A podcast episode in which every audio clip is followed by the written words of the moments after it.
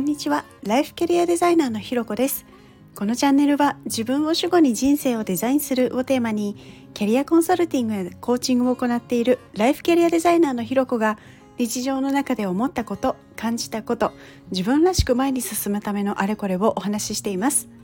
今日も耳を傾けてくださってありがとうございます。今日は効率も大事だけどというテーマでお話をしたいと思います。いやほんと最近あのよくねネットの情報であったりとか、まあ、いろんなこうお話を聞いていたりしても、まあ、生産性とかタイムパフォーマンス、まあ、タイパーって言われたりとかあとコスパみたいなあの感じでですね結構こう効率効率効率みたいな なんかそういう効率も最優先みたいなそういうこう言葉とかそういう内容みたいなものが多いななんていうことをすごい感じるんですよね。で、まあ、もちろんねあの私も効率化っていうのはすごいあの大事だと思っていて、まあ、ある意味効率化を考えるのすごい好きだったりするんですけれどあの、ね、やっぱそれは限られた時間の中で自分の最大のパフォーマンスを出すためにこう、まあ、効率化みたいなところは大事だなっていうふうに思うからなんですよね。ただ一方でですねこう効率にとらわれちゃうとまあとらわれすぎちゃうとっていう方がいいのかな。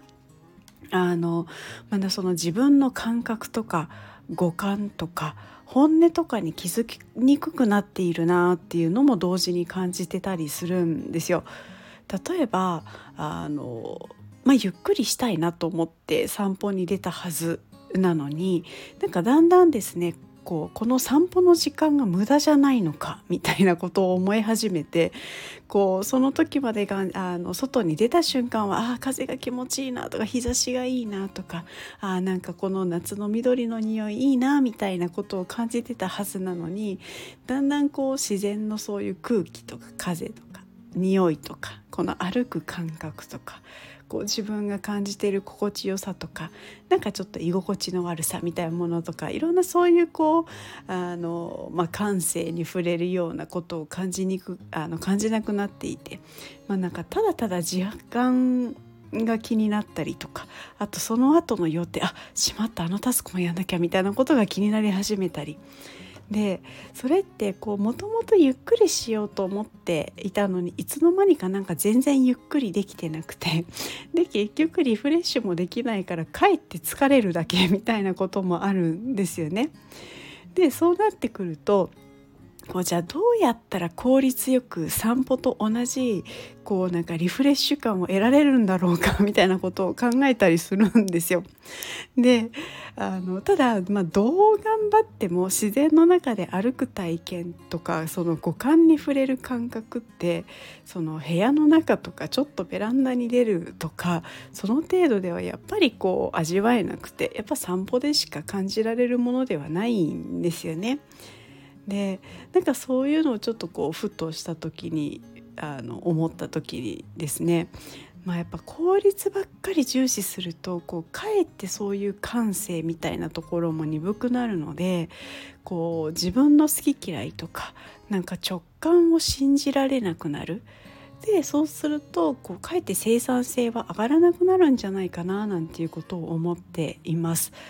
なのでこう日頃から気をつけたいなっていうふうに思っているのはやっぱりこう効率ばっかりに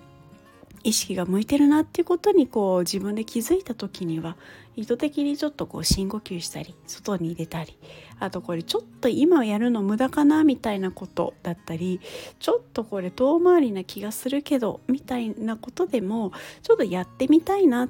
ていうふうになんか思ったことをやってみたりする。ですよね。でそうすると、まあ、効率を気にして何かやろうとしていた時よりも意外とサクサクなんか物事進んだりもするなっていうこともあの思っています。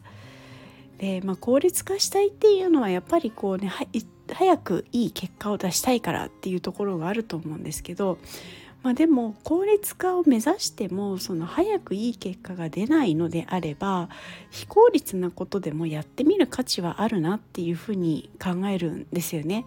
あの日本語のねことわざでも「急がば回れ」っていうことわざがあるように本当にこう急ぐからこそちょっとこう遠回りをしてみるそうすると結果的には最短最速でそこにたどり着けるなんていうこともあるのでその非効率なところっていうところも大事にしたいなというふうな思っています。